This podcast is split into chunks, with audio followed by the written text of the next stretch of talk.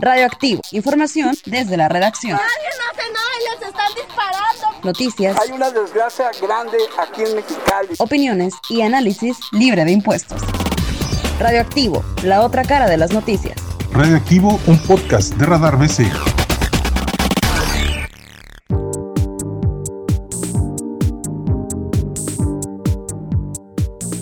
¿Qué tal amigos de Radar BC? Bienvenidos a este primer capítulo de lo que será Radioactivo, una columna de opinión en donde estaremos mi compañero Armando Nieblas y su servidor Cristian Torres, pues platicando sobre los temas más importantes que se estén presentando tanto en Mexicali como en la región, incluso hasta del país, y si el tema lo amerita. Le doy la bienvenida a, a mi compañero Armando Nieblas. Armando, muy buenas tardes. Hola, ¿qué tal a todos y a todas? Muy buenas tardes este, a los que nos están viendo aquí por RBC en nuestra página de Facebook.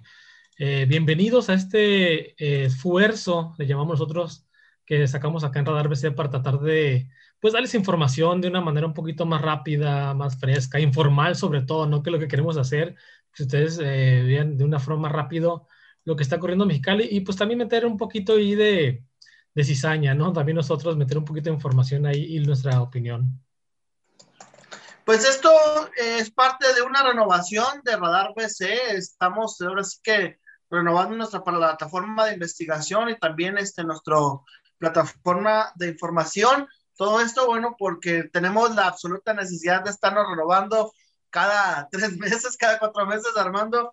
Eh, es, un esfuerzo que hemos este, venido haciendo y pues precisamente parte de esto es, es hablar también, eh, ahora sí que lo que se nos viene es el proceso electoral. Eh, este miércoles, al parecer, en la ciudad de Tijuana se estaría informando sobre el candidato de la Alianza Va por México y todo por Baja California. Indicar, por Baja California, disculpen, y todo parece indicar que será eh, Lupita Jones, la ex Miss Universo eh, mexicalense, quien será la candidata eh, por esta alianza. Armando, ¿qué opinión te merece hasta ahora los candidatos que se han presentado por parte de, de, de los diferentes partidos y, cómo ha tardado la alianza para, para, presentar a su candidato, ¿no? Lo que decíamos ya hace algunos meses por ahí en algunas eh, columnas, ¿no? En la tuya, por ejemplo, en la mía, y lo que han dicho muchos compañeros, ¿no? Este, la verdad, esa alianza que empezó con el pie izquierdo y que hay que señalarlo eh, muy, muy, este, muy fríamente, ¿no? Esa alianza no, dio, no se dio verdad, no la debieron haber probado, aprobado porque se pasaron con la hora en el registro, ahí se inventaron una, pues una jurisprudencia que sí, pues sí existe, pero si de verdad si la leen, utilizan incluso hasta la posición del sol o algo así, yo recuerdo bien lo que señala, para justificar que la alianza se registró a tiempo, ¿no? Entonces fue una barbaridad que la hayan aprobado. Desde ahí empezamos mal. Entonces una alianza incluso que de esa manera... La impugnación, ¿no? Claro, no, es que evidentemente la forma en cómo empezaron ellos era completamente absurda las críticas, pero bueno, todo eso ya quedó en el pasado, yo creo que les va a causar, les va a cobrar factura en el, futuro. Y ahora nos salen con los candidatos, ¿no? Había muchas expectativas de que, bueno, crearon una alianza que en teoría les puede electoralmente favorecer. Yo decía que moralmente no creo que les ayude mucho. Ver juntos al PRI, al PAN y al PRD no es una, moralmente, como dice López Obrador, no es eh, una muy buena idea, pero lo hicieron. ¿Les valió? Lo hicieron. Bien. Bueno, por lo menos presenta un buen candidato, ¿no? Opciones hay muchísimas. Tal vez algún empresario de buen nombre, eh, algún este, alguien de, la, de un organismo de la sociedad civil, ¿no? Que esté identificado con ellos, que coincida. No, bueno, pero nos salieron hasta ahora aparentemente y no se ve que hay alguien más, pues la ex Miss Universo, ¿no? Lupita Jones, el orgullo de Baja California. Yo no sé cuál sea la intención de que eh, la señora que llegue para que postularla más bien a la candidatura. Si es bonita, sí, sí es bonita, que puede llevar votos por su fama, por su popularidad, pues también es verdad. Digo, López Obrador llegó no porque haya sido un gran gobernante, sino porque era muy popular. Pero el problema va a ser cuando, suponiendo, ¿no? Que llegaran a ganar, pues ¿qué va a ofrecer esa señora si no tiene, y hay que decirlo, la capacidad ni la experiencia política ni de servidor público, ¿no? Entonces, lo que está pasando, y yo lo decía anteriormente en otras ocasiones, es que al finalmente quienes vamos a pagar los platos rotos somos los otros, ¿no? Porque nos están poniendo eh, funcionarios o gobernantes que no tienen la preparación. Y si vemos el pasado o el reciente, el pasado más reciente, ahí tenemos a Jaime Bonilla, que pese a que ha estado en muchos este, puestos, pues tampoco se ha caracterizado por hacer grandes propuestas. Ahí vemos a la propia Marina del Pilar, en el caso de Mexicali. Y ahí vemos a muchos improvisados en el Congreso del Estado, de todos los partidos, ¿eh? que no haya ninguna duda. De todos los partidos nos ponen gobernantes improvisados y yo creo que el caso de Lupita Jones, en caso de eso de que se diera a dar, pues va a ser otro ejemplo de esos. Yo no dudo que la señora sea inteligente, digo, finalmente ha sabido hacer una carrera después de ser Miss Universo, pero la señora, eh, según hasta donde yo sé, tiene 20 años viviendo en la Ciudad de México, o sea, ni siquiera cumpliría el requisito que marca el artículo 41 de la ley de tener por menos 15 años viviendo en Baja California con residencia efectiva, significa vivir en Baja California. Oye, pero te apuesto que si le preguntas de ese artículo ni siquiera lo va a conocer. Sí, eh, eh, es, a mí se me hace increíble que pongan a alguien que tiene 20 años fuera del Estado a, a, a, tratar de gobernar y que no conoce la problemática. Bueno, finalmente, eh, sí, a lo mejor tiene ahí un IFE que, que no cambió la residencia, ¿no? Un, un comprobante de domicilio ahí con, con la residencia y, y legalmente o legalmente pudiera cumplir con el requisito, pero realmente una persona que está totalmente desconectada de, Baja California, pues tal vez no sería el mejor candidato. Por ahí le tomó una foto que acababa de llegar de la Ciudad de México precisamente para tratar el tema de la campaña.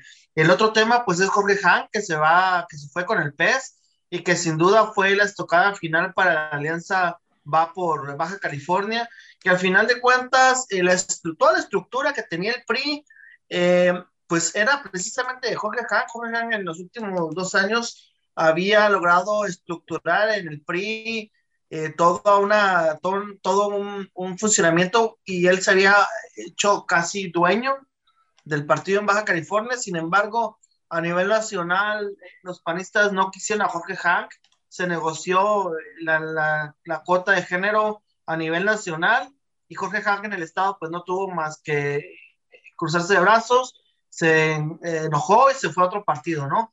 primero con el PBC se hablaba, después se habló que incluso el, el nuevo, eh, el, donde está Victoria Vente también había hablado con ellos. Total, terminó yéndose por el PES, un partido de derecha, no sé eh, si coincida con, con el planteamiento del empresario, del polémico empresario, y ahora resulta ser que es la estocada final para la alianza, porque finalmente el PRI no tiene nada que ofrecer. Yo creo que incluso pudiera peligrar su registro, porque, porque ahora sí que fuera de nuestro amigo Blas, que por ahí lo conocemos, que es, es, un militante del PRI, eh, pues yo creo que le va a tocar cerrar la puerta del partido porque ya no queda nadie. No, no, ya quedan muy poquitos, como bien dices. Yo creo que Blas es el único gran bastión que tiene el PRI aquí, ya no solo en Mexicali, eh, en Baja California, porque bien dices, unos, la mayoría, y eso que muchos, por si no se han dado cuenta, muchos están en Morena ahora, ¿eh? Y otro puño, pues ahora se va a ir con Jorge Hanga el encuentro solidario.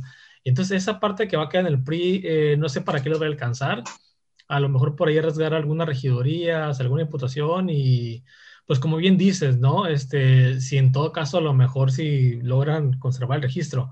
Claro que tiene el antecedente que ocurrió, lo que ocurrió en Hidalgo y en Coahuila, donde la situación es completamente distinta. Allá eran poder, ¿no? Allá arrasaron, bueno, no arrasaron, pero ganaron las elecciones pero es muy distinto a lo que ocurre en Baja California y más cuando tu estructura está completamente dividida y partida. Así que el PRI no sé para dónde va a irse. Esperemos, pues yo creo que es su intención de que esta alianza con Lupita o con quien caiga, pues los va a beneficiar, ¿no? Puede perjudicarles también, ha pasado con otros partidos en otras alianzas. El mismo encuentro social desapareció aún ganando López Obrador la elección presidencial, ¿no? Entonces, tampoco les puedes garantizar a ellos que la alianza los va a defender, ¿no? Y pues bueno, también están otros candidatos ya, ¿no? Alejandro Mungaray, Cristian, como Movimiento Ciudadano, el ex secretario de Desarrollo Económico. También muy polémico, secretario. Sí, no, pésimos, la verdad, pésimos eh, resultados en materia económica que supuestamente era su fuerte. Nunca reconocía este, cuando algo estaba mal, se inventaba y maquillaban cifras, eso lo, se denunció muchas veces. Y también como rector por la UABC tampoco tiene muy buenos recuerdos, incluso adentro no lo quieren, ¿eh? No, de hecho se ha rumorado y se ha planteado que Mungaray es el dueño o la mano que mece la cuna detrás de las últimas, eh, pues, eh, últimos rectores, ¿no? Eh, no incluyendo a Daniel Valdés, creo, pero sí incluyendo los últimos rectores en donde decían que el que mandaba era Mungaray. Incluso todavía dicen que hay tentáculos de Mungaray dentro de la universidad y que pues fue dueño casi una década desde la universidad. Bueno, ahora se va por Movimiento Ciudadano, a ver qué tal le va en esto de, de la política. En su momento como, como rector, yo recuerdo, porque me tocó cubrirlo, eh, pues sí era muy de medios, ¿no? Era de salir casi todos los días a los medios de comunicación. Yo creo que ha sido el, el rector con más plataforma eh, pública, digamos, los sí de los, de los últimos. Y bueno, es un, es un contrincante interesante. Yo creo que pudiera mantener el registro de Movimiento Ciudadano. Yo creo que sí. Es una persona muy inteligente, pero también tiene ahí algunas, eh, pues, puntos, ¿no? Unas comillas en donde, en cuanto a su labor, en cuanto a su desempeño. La otra, Victoria Berkeley, eh, pues para sorpresa de muchos, ¿no? Para, incluso para mí, eh, la señora es también, ¿eh? polémica, y, se los juro, pero, pero cada vez que nosotros publicamos alguna nota de Victoria Bentley, los comentarios se disparan porque la señora, sea lo que sea, sabe causar polémica, es una persona que habla fuerte y sin duda ha encontrado muchos enemigos en la política, ¿no? Sí, no, por supuesto. Yo no sé qué tan, tanta popularidad tenga. Yo sí reconozco que ella es muy inteligente y yo lo veía cuando era secretaria general del sindicato y luego como diputada, tú la escuchabas defender sus puntos y argumentarlos y la verdad es muy lista, es muy capaz. Claro que sus decisiones distan mucho de eso, ¿no? Dejaban mucho que desear y por eso la gente sí la tiene un poquito rechazada. Basta ver los comentarios y... Pero bueno, ahí va a estar, yo creo, evidentemente ese partido de redes sociales progresistas que dicen es de la maestra Silvestre Gordillo a nivel nacional, pues yo creo que esperan nada más acumular ese porcentaje que necesitan para mantener el registro, eso es lo que le tiran, y por ahí colar algún regidor, algún diputado. Si logran el registro, casi automáticamente les toca por lo menos un diputado, pero bueno, es cierto, porque ya no hay diputados plurinominales en Baja California, es cierto, entonces tendría que ser uno de calle, por ahí tal vez le puede tocar uno, ¿no? Entonces, yo creo que eso le tira nada más que ese, como dices tú, esa polémica que ella genera o que ella representa, pues alcance para algo, ¿no? Y el otro, pues el PBC, eh, Carlos Atilano, antes de Víctor pues su fuerte sería la estructura que le queda dentro del sindicato. ¿Pero le queda todavía? Creo que sí tiene fuerza en, el, en una parte del sindicato.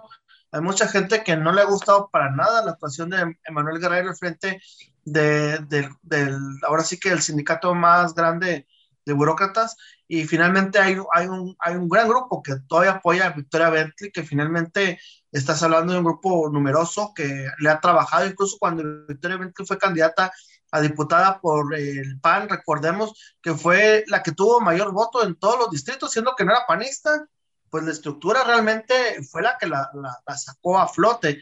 En cuanto a Carlos Atilano, bueno, un personaje que ha estado ahí eh, pues rebotando por muchas partes, muy conocido en Tijuana, aquí en Mexicali no creo que nadie lo conozca, su labor va a tener que ser de convencimiento y de que lo conozcan en primer lugar, eh, y pues ahora sí que el PBC yo creo que sí, sí tiene un, un gran problema en cuanto a que incluso podría perder también el registro porque no sería la primera vez que lo hace. Me parece que el, la Jorge Han les aseguraba el registro, pero también les aseguraba perder el partido, porque finalmente Jorge Han eh, se iba a quedar con el partido. Finalmente, yo creo que esa fue la carta con la que no coincidieron en, el PBC y finalmente no se llegó a ningún acuerdo por esa situación. Yo creo que Carlos Atilano, pues, les, les eh, mantiene a los Núñez en el poder del partido, pero veamos si hay un partido después de las elecciones, ¿no? Exacto, y, con, cuánto se queda, ¿no? Que aparte ese partido es funcional todavía, porque sí ha venido mucho menos el PBC, ¿no? A ellos sí les hubiera convenido una alianza, pero creo que al final los, los batearon, ¿no? Porque la orden era nacional y eran tres nada más, PRI, PAN y PRD. Y queda por ahí un colado que no sabemos ni qué onda ni sus luces, eh, que es Fuerza Social por México, Fuerza por México, lo sé si se llama. Sí, sí, es nacional también, fue estos nuevos partidos que lograron su registro. Ni me acordaba de él hasta que ayer escuché el anuncio de ellos. Claro, ¿no? Y van a participar. Yo todavía me preguntaba el fin de semana si iban a entrar a la campaña y leí por ahí que sí, van a presentar candidatos. ¿Quiénes? ¿Quién sabe? Así que esperen sorpresas. No dudo que vaya por ahí un cartucho muy interesante. Un cartucho quemado de otro partido, posiblemente. Seguramente, sí. Cambiamos de tema. Vacunación. Ah. Armando, me parece a mí increíble que eh, las... Eh, cómo ha batallado la gente para registrarse en esas páginas, tanto del Estado como de, nación, de nivel nacional, y luego nos digan que la, página pues nada más es estadística y luego nos dicen un montón de cosas, que va la primera semana, que no hay vacunas, que sí hay vacunas, que se retrasaron. Yo creo que el tema más que nada es la desinformación, la que ha reinado. Yo creo que el gobernador Jaime Bonilla y sus secuaces, digamos así, no han podido o no han sabido expresarse, no han sabido concretar una campaña de vacunación exitosa y me parece que eh, pues está fallando ahí en ese tema. Sí, eh, es increíble. Por un lado vemos a López Obrador diciendo, por ejemplo, que quiere hacer sus propias redes sociales, ¿no? Por aquello del Twitter, pero no pueden hacer ni siquiera un miserable sitio web en donde la gente se pueda registrar o pueda registrar a sus familiares para que reciban una vacuna. Y ojo, ni siquiera para que reciban una vacuna, porque bien dices, originalmente siendo la vendieron a todos, tanto la estatal como la federal, que no debió haber habido dos. O sea, ¿qué necesidad tener doble trabajo, doble labor, o sea, duplicar las funciones en este caso? Pero pues como aquí a nuestro gobernador le encanta copiar lo que hace el presidente, pues ahí van, ¿no? Otra vez. ¿Cuánto les costó? Quién sabe, ojalá, ojalá lo sepamos pronto. Pero volviendo a mi punto principal, es increíble que una No creo que mucho, ¿eh? porque ni siquiera habían comprado el sello de certificación que les pide Google. Ah, es verdad, sí, marca como un como lugar página no segura. Es correcto, sí. ¿Cuánto vale? ¿Como 100 dólares? Ah, menos, cuesta como 20 dólares uno de esos certificados. 20, 25 dólares. Comprado, que... Es correcto, sí. Entonces, ese fue lo primero, ¿no? Me parece increíble que en verdad ninguna de las mentes tan brillantes en el gobierno del Estado o en el gobierno federal pensaron que miles y millones de personas iban a meter una página al mismo tiempo. Nadie se imaginó, o sea, que iban a haber mucha gente y que se podía colapsar su página, no lo previeron. Era obvio que iba a pasar eso, en primer lugar, ¿no? Pero bueno, lo hicieron. Pasó, y lo otro lo que tú dices, hay confusión porque la gente se inscribió muy rápido porque pensaban que con ese registro automáticamente, número uno, se garantizaba la vacuna y número dos, se garantizaba tomarla o recibirla antes que otros, ¿no? Para que días después nos hagan como con que, primero el gobierno federal con que, no, eso no tiene nada que ver con el lugar, es nada para ver quiénes son. O sea, pues si te inscribes el último día, da igual si te inscribiste el primero, entonces, ¿para qué están todos el mismo día? Y número dos, acá en el estado, pues no, que tampoco es para asegurarte un lugar, nada para hacer una estadística de cuántas adultos mayores ocupan la vacuna. En verdad, con todos los programas que tienen, censos, instituciones de salud, no saben cuántos adultos mayores o personas mayores de 60 años hay en Baja California que podían recibir la vacuna. Es increíble, o sea, no yo, parece... Yo creo que el INE tiene un Excel con, con esa información. ¿Por qué no se lo pidieron, no? Por ejemplo, bien digo, habrá, gente que a lo mejor no tiene su credencial para, para votar, ¿verdad? Pero la mayoría lo tiene. Y si no existe el pasaporte, y si no existe, o sea, hay una serie de fuentes de información que ya están, que ya son reales, y que donde pueden sacar información, pero es absurdo completamente, intentan jugar con la gente, y yo voy más allá, es un tema completamente político-electoral. Todo esto de hacerte la faramaya y que vamos a registrarnos todos y las vacunas ya vienen, las vacunas están llegando desde diciembre y es hora al día de hoy, 8 de febrero, que no pueden acabar ni siquiera con los, con los empleados de primeras líneas de salud. Entonces, viene un retraso y luego salen con esto, entonces evidentemente que la campaña de vacunación no está yendo bien. Armando, pero ¿tú crees que eh, a una persona de 65 años no tenga o no haya tramitado en alguna ocasión un IFE, un INE ahora? Y esa persona que no tiene INE, eh, si sepa registrarse en una página de internet, que yo intenté registrar a mis padres y la verdad es que yo no pude porque mm, se me botaba el, programa e incluso metía los datos y me aparecían, por ejemplo, intenté inscribir a mi papá y me decía que el sexo de él era mujer, o sea, traían datos equivocados por todas partes. ¿Tú crees que una persona que nunca haya tramitado un INE eh, no sepa realmente inscribirse en una de estas páginas? Eh, no, pero por supuesto, y no solo eso, ¿eh? eh mira, en México Ahí, esos son datos precisos del INEGI. El 50% de la población no tiene acceso a Internet. Ahora eso súmale. De hecho, acá en Baja California el acceso a Internet en una computadora es mucho mayor que en el resto del país, el promedio. Pero aún así, un adulto mayor, pues tampoco mucha gente no tiene acceso a Internet o no sabe cómo usar una plataforma. Hay adultos que no son mayores, hay jóvenes que no saben usar una computadora o, utilizar esas plataformas. Entonces es evidente que no, que iba a ser complicado. Yo no sé cuántos números vayan a registrar ellos y qué tan reales sean, ¿no? Al final a mí me da la impresión de que los números que se logren registrar cuando termine la campaña, que ya es, creo es esta semana o por estos días, van a ser insuficientes con la realidad.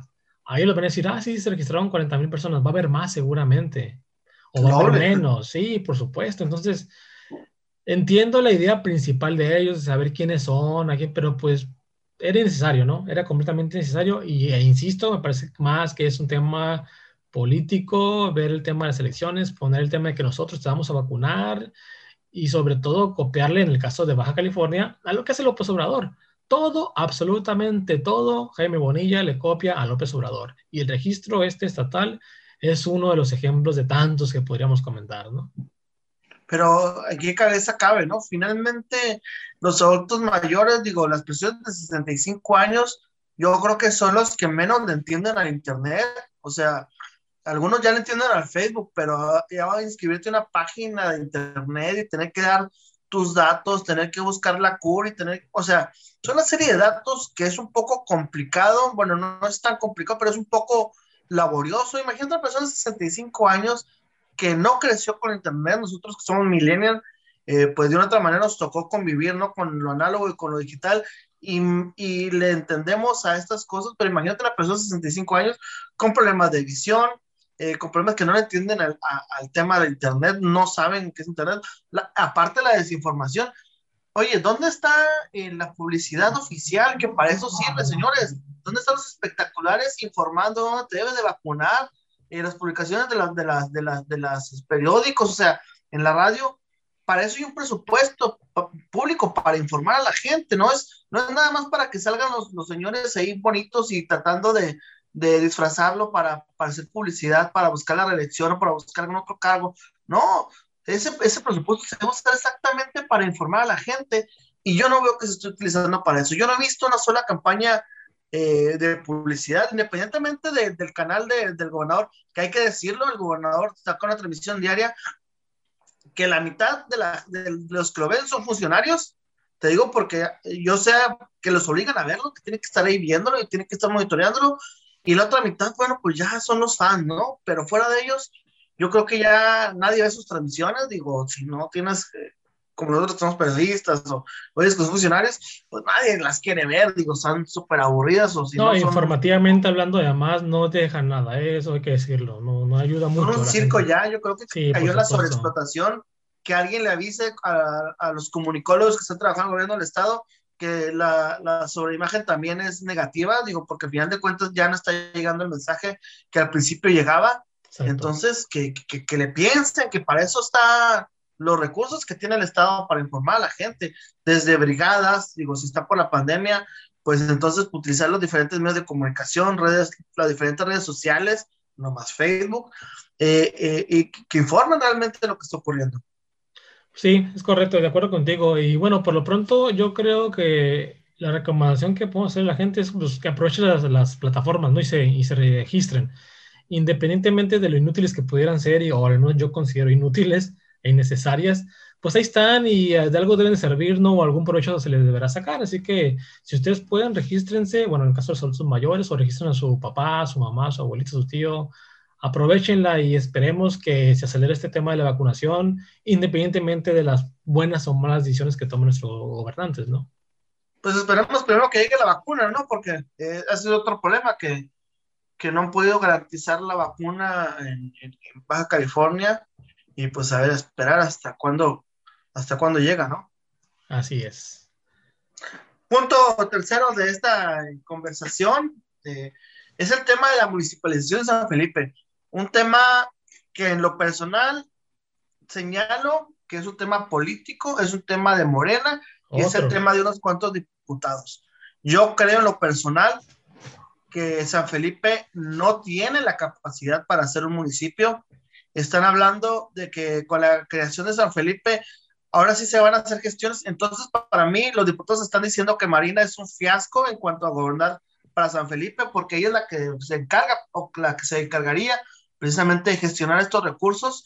Eh, yo no encuentro una justificación que no sea la política para municipar un pueblo de 20 mil personas, eh, que incluso, imagínate, tener una infraestructura municipal eh, que acrecentar una nómina y, y, sobre todo con estas justificaciones que los filipenses quieren, saben lo que, lo que quieren. No, pues los filipenses quieren lo que todo el mundo quiere, quieren obra, quieren infraestructura, quieren empleo, y si no se los están dando es porque ah, el actual gobierno de Morena no lo está haciendo. Claro, sí, no, completamente de acuerdo contigo. Yo, yo también considero que eh, San Felipe ahorita no tiene infraestructura para convertirse en municipio, más allá de la población que pueda tener, no puede ser poca mucho, pero la infraestructura que tiene ahora, pues no le da para ser un municipio, va a ser muy difícil que se sostenga por sí mismo, no va a ser un problema bien grande. Ahora, que necesitan eh, ser municipio, pues sí necesitan, pero no tanto por el tema de ser municipio, sino hay muchos servicios que la gente de San Felipe necesita y eso yo creo que era lo que primero, al menos estos dos años, debían haber resuelto tanto diputados y la alcaldesa de Mexicali. Hace poco veía en un grupo justamente de, San Felipe cómo decían, oigan, ya somos municipio, no son todavía, por cierto, este, ¿por qué no tenemos una oficina de línea aquí en San Felipe? La gente de San Felipe tiene que trasladarse hasta Mexicali o el más cercano es un ejido del Valle de Mexicali para hacer ese trámite. Y lo mismo pasa con, con otros servicios. Cualquier servicio importante tiene que trasladarse hasta acá, hasta la ciudad, hasta la capital para hacerlo. Y eso es una barbaridad, no debería ser así. O sea, no están aquí a la vuelta de la esquina, están a 200 kilómetros de esta ciudad. Entonces, la gente tiene que pagar su gasolina, transporte o, o lo que sea para trasladarse. Entonces, eso no debería ser así. Como dices, obras las calles están horribles en San Felipe, no tienen carreteras, no tienen vialidades que, eh, bonitas, por decirlo de una manera, o en buen estado, para que atraigan turismo, que es finalmente lo que vive San Felipe. Infraestructura hotelera también está muy escasa, apenas eh, con esfuerzos particulares es como logran algunas cosas, ¿no? La inseguridad. San Felipe, desde el tema de la Totoaba, se ha disparado la inseguridad porque se volvió mucha gente que se dedicaba tal vez a la pesca y que con la veda no ha podido trabajar eh, ha caído en, drogas, se ha incrementado el narcomenudeo. Entonces, San Felipe tiene una serie de problemas que bien pudieron haberse resuelto en dos años, pero no, no quisieron hacerlo así, quisieron irse por la fácil, los municipalizamos y nos lavamos la mano. Ya es bronca del alcalde o, o alcaldesa que llegue ya a San Felipe. Entonces, yo coincido contigo, me parece más un tema político, electoral, una promesa que le hicieron y de cara a lo que viene en estos dos años, ¿no? A la elección del próximo 6 de junio presumir que en San Felipe los municipalizamos, pero las broncas siguen ahí después del junio. Ellos van a seguir teniendo homicidios, van a seguir teniendo pésimas vialidades, van a seguir sufriendo desempleo, de oportunidades, van a tener que seguir viniendo a Mexicali y la gente nuevamente son las que van a pagar. Es el mayor problema, ¿no? Y lo, lo peor de todo es que los problemas graves de San Felipe no tienen nada que ver con el orden municipal lo que tú estás hablando, seguridad en el tema de narcomenudeo y el tema de, drogas, incluso de Totoda, pues no es un tema del municipio. El tema de infraestructura no es un tema municipal, aunque se quiera ver así. El municipio se encarga del bacheo, pero la construcción de vialidades importantes le toca al Estado. Infraestructura le toca al Estado. Entonces Jaime Bonilla hubiera hecho más por invertir unos 200 millones de pesos a, a San Felipe que municipalizándolo y eh, el día de hoy publicamos precisamente una nota en donde desde, desde el día de que se notifiquen a los, a los ayuntamientos, tanto de Ensenada como de Mexicali, van a tener 30 días los cabildos para definir si ceder una gran, parte, una gran cantidad de su territorio, pero lo peor de todo es que esto se avaló porque el 16% de las personas de, del plebiscito este que hicieron en diciembre, bueno, pues así, así lo aceptó. Nos estás hablando que, que, ni siquiera la gente de San Felipe salió a votar en masas a decir, sabes que sí, ocupamos, estamos hablando de dos mil votos, dos mil votos que son fácilmente manipulables, tú lo sabes Armando, la estructura de Morera te da para, para eso y, y, muchos más. Eh, no quisieron meter toda la maquinaria para, para el plebiscito, pero dos mil personas, el 16% de la, del, no, no da para, para, para que sea un indicativo de lo que quiere la ciudadanía, me parece a mí. Eh, se cambió la ley precisamente para que ni Mexicali ni Ensenada votaran porque obviamente no les iban a dar los números. Eh, justificaron que era una, un plebiscito muy ordenado, pues claro, eh, si nomás votaron dos mil personas, pues claro que tiene que ser muy ordenado, digo, por no decir que estuvo solo casi todo el tiempo en las casillas, me parece que esta es una justificación absurda y tonta. Me parece a mí que decir que es que están olvidados este, el Ayuntamiento de San Felipe, pues es darse un tiro en el pie porque recordemos que quien nos olvidó fue el Ayuntamiento y el Gobierno del Estado, que también son de Morena. O sea, realmente mm, están diciendo que Marina del Pilar y que el gobernador Jaime Bonilla olvidó a San Felipe y lo están diciendo cuando necesita municipalizarse. Otra, no es lo mismo San Quintín, que en San Quintín yo estoy de acuerdo en la municipalización, porque estás hablando de una comunidad ya de más de 100 mil personas con una dinámica muy radical. Con mucha inversión. que, que hay mucha inversión y que hay posibilidad de mucha inversión, que San Felipe, que, que, que, es, que es pues técnicamente un poblado, o sea, yo creo que eh, Guadalupe Victoria es más grande, me parece, no sé, incluso hay más posibilidades Palaco. se, Pal, no, Palaco muchísimo más grande, eso ni se diga, ¿no? Pero imagínate, si van a empezar a municipal por cuestiones electorales, bueno, al rato cada ejido de Baja de, de Mexicali va a ser un municipio y, y vamos a tener que tener un presidente municipal, un cabildo, una estructura eh, municipal para cada uno de ellos. Significa crecimiento de mucha nómina, de mucha gente que finalmente eh, pues va a acabar los recursos porque la cobija es la misma para todos, independientemente si son 5, 7, 20 municipios, bueno, el, el dinero les va a llegar lo- a, a lo mismo por, por población por persona, porque no hay más dinero. O sea, si tú creas más municipios, no va a llegar más recursos a Baja California. Si no fuera así, Chiapas, Oaxaca, pues serían eh, millonarios, ¿no? No, y sabes qué es lo peor que eh, en el presupuesto federal, justamente los recortes que hicieron a quien más le pegas a los municipios, casi todos los fondos que se recortaron, se eliminaron, van directamente a los municipios. El más conocido, el Fortasec, que es de seguridad, pues este año Mexicali no tomó nada porque lo desaparecieron completamente, ¿no? Entonces, ¿qué es dinero la sala San Felipe? Entonces, que no, no hay, no hay manera, ¿no? Y como antecedente, fíjate, el último instrumento de participación ciudadana, por llamarle de alguna manera esto que hizo el Congreso antes del plebiscito, era la consulta esta patito por la ley Bonilla, donde dijo que todo mundo en Baja California quería que Bonilla se quedara 20 años en el poder, ¿no? casi, casi. Entonces, oye, ¿qué Congreso tenemos? Ya nos salieron con la consulta papi- patito de la ley Bonilla, ahora salen con este plebiscito, ahí los quiero ver. Incluso creo que votaron más en la consulta Patito, ¿eh? Sí, creo que sí. Creo que fueron como 80 mil votos, ¿no? Sí, bueno, pues también fue estatal. Contra 2.000 de, San- de la municipalidad de San Felipe. Digo, a lo que me refiero es la poca representatividad que tiene ese, ese número. Sí. Finalmente, le estás dejando a 2.000 personas decidir por, por una gran comunidad. Estamos hablando que es San Felipe y algunas otras zonas que se va a apropiar el nuevo municipio de San Felipe y que van a ser sin recursos porque no hay. Así sencillo, no hay ni para Mexicali, pues obviamente no va a haber para San Felipe.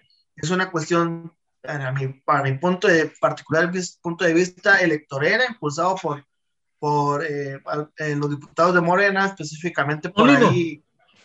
eh, el diputado Molina, eh, precisamente es uno de ellos, de los que más activos están. Eh, finalmente, bueno, vamos a ver si luego no se venta ahí de, de candidato, ¿no? Yo creo que compró casa en San Felipe y no sabemos, fíjate. Ándale. Ahí tiene a lo mejor ahí, está rentando, ¿no? Bueno, pues eh, llegamos aquí a, la, a nuestra primera media hora de, de este eh, videocolumna que hemos apodado Radioactivo, es un nombre que hemos querido utilizar en algunas ocasiones y finalmente se nos da esta oportunidad. Eh, agradecer a las personas que nos están eh, viendo por Facebook. Eh, posteriormente estaremos haciendo un podcast sobre, sobre esto cada semana y estaremos pues tratando de darle continuidad a los temas que, que se nos vayan ocurriendo y que vayan saliendo, ¿no? Igual, claro, sí, lo que nos propongan con toda confianza en los mensajes o en privado, échenos y, y le entramos al kit aquí. Exactamente. Vamos a leer algunos eh, comentarios. Dice, los adultos que tienen pensión o seguridad social están automáticamente inscritos o deben inscribirse en esta página. Dice, Handy, mira, Handy, yo también tenía esa misma duda. Hablé con el delegado, con uno de los del el personal del delegado y me dijo, se supone que está en automático, pero mejor inscríbanse. Así que yo te recomiendo que te inscribas, aunque no creo que sirva de nada. Saludos y felicidades por este espacio redactivo de Radar BC. Y Luisa tiene ese saludo. Yo creo que Lupita le entre. Lupita Mora, otra que quiere ser eh, candidata, pero que no va a hacerlo porque para la reelección tuvo que haber por lo menos estado un, la mitad de su mandato activa. Tiene, bueno, va a tener como cuatro días cuando asuma la alcaldía. Entonces ella tendría que hacer el proceso como nueva eh, candidata, aspirante cosa que no ha hecho y que parece ser no va a ser el trámite, entonces se va a quedar fuera.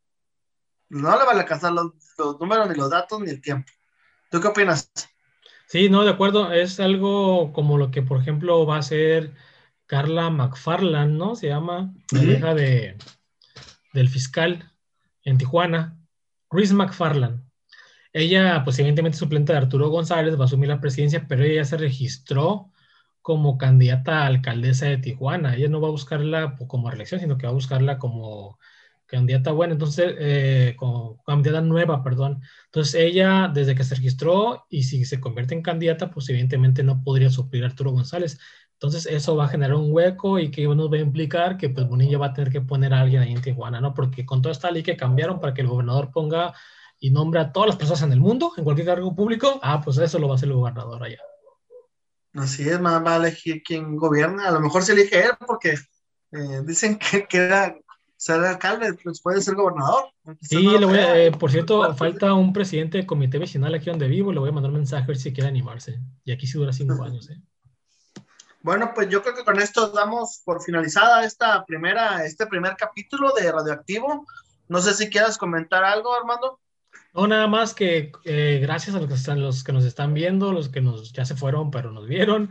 Eh, aquí vamos a estar cada lunes a las 5 de la tarde hablando lo que nos ocurra, temas de coyuntura, lo que nos propongan.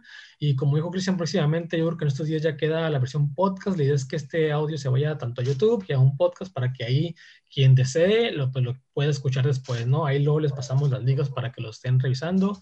Y pues se aceptan comentarios, se aceptan críticas, se acepta todo lo que venga. Es bueno mándales ahí nuestro número de WhatsApp para que nos propongan también algunos temas, ¿no? Sería interesante eh, saber qué, qué, qué, temas quieren que, que, platiquemos, dónde hay sus dudas, dónde, dónde, dónde buscan hacerse a lo mejor una opinión que, que no conocen sobre un tema, bueno, pues nosotros pudiéramos de otra manera asesorarnos y apoyarlos con eso.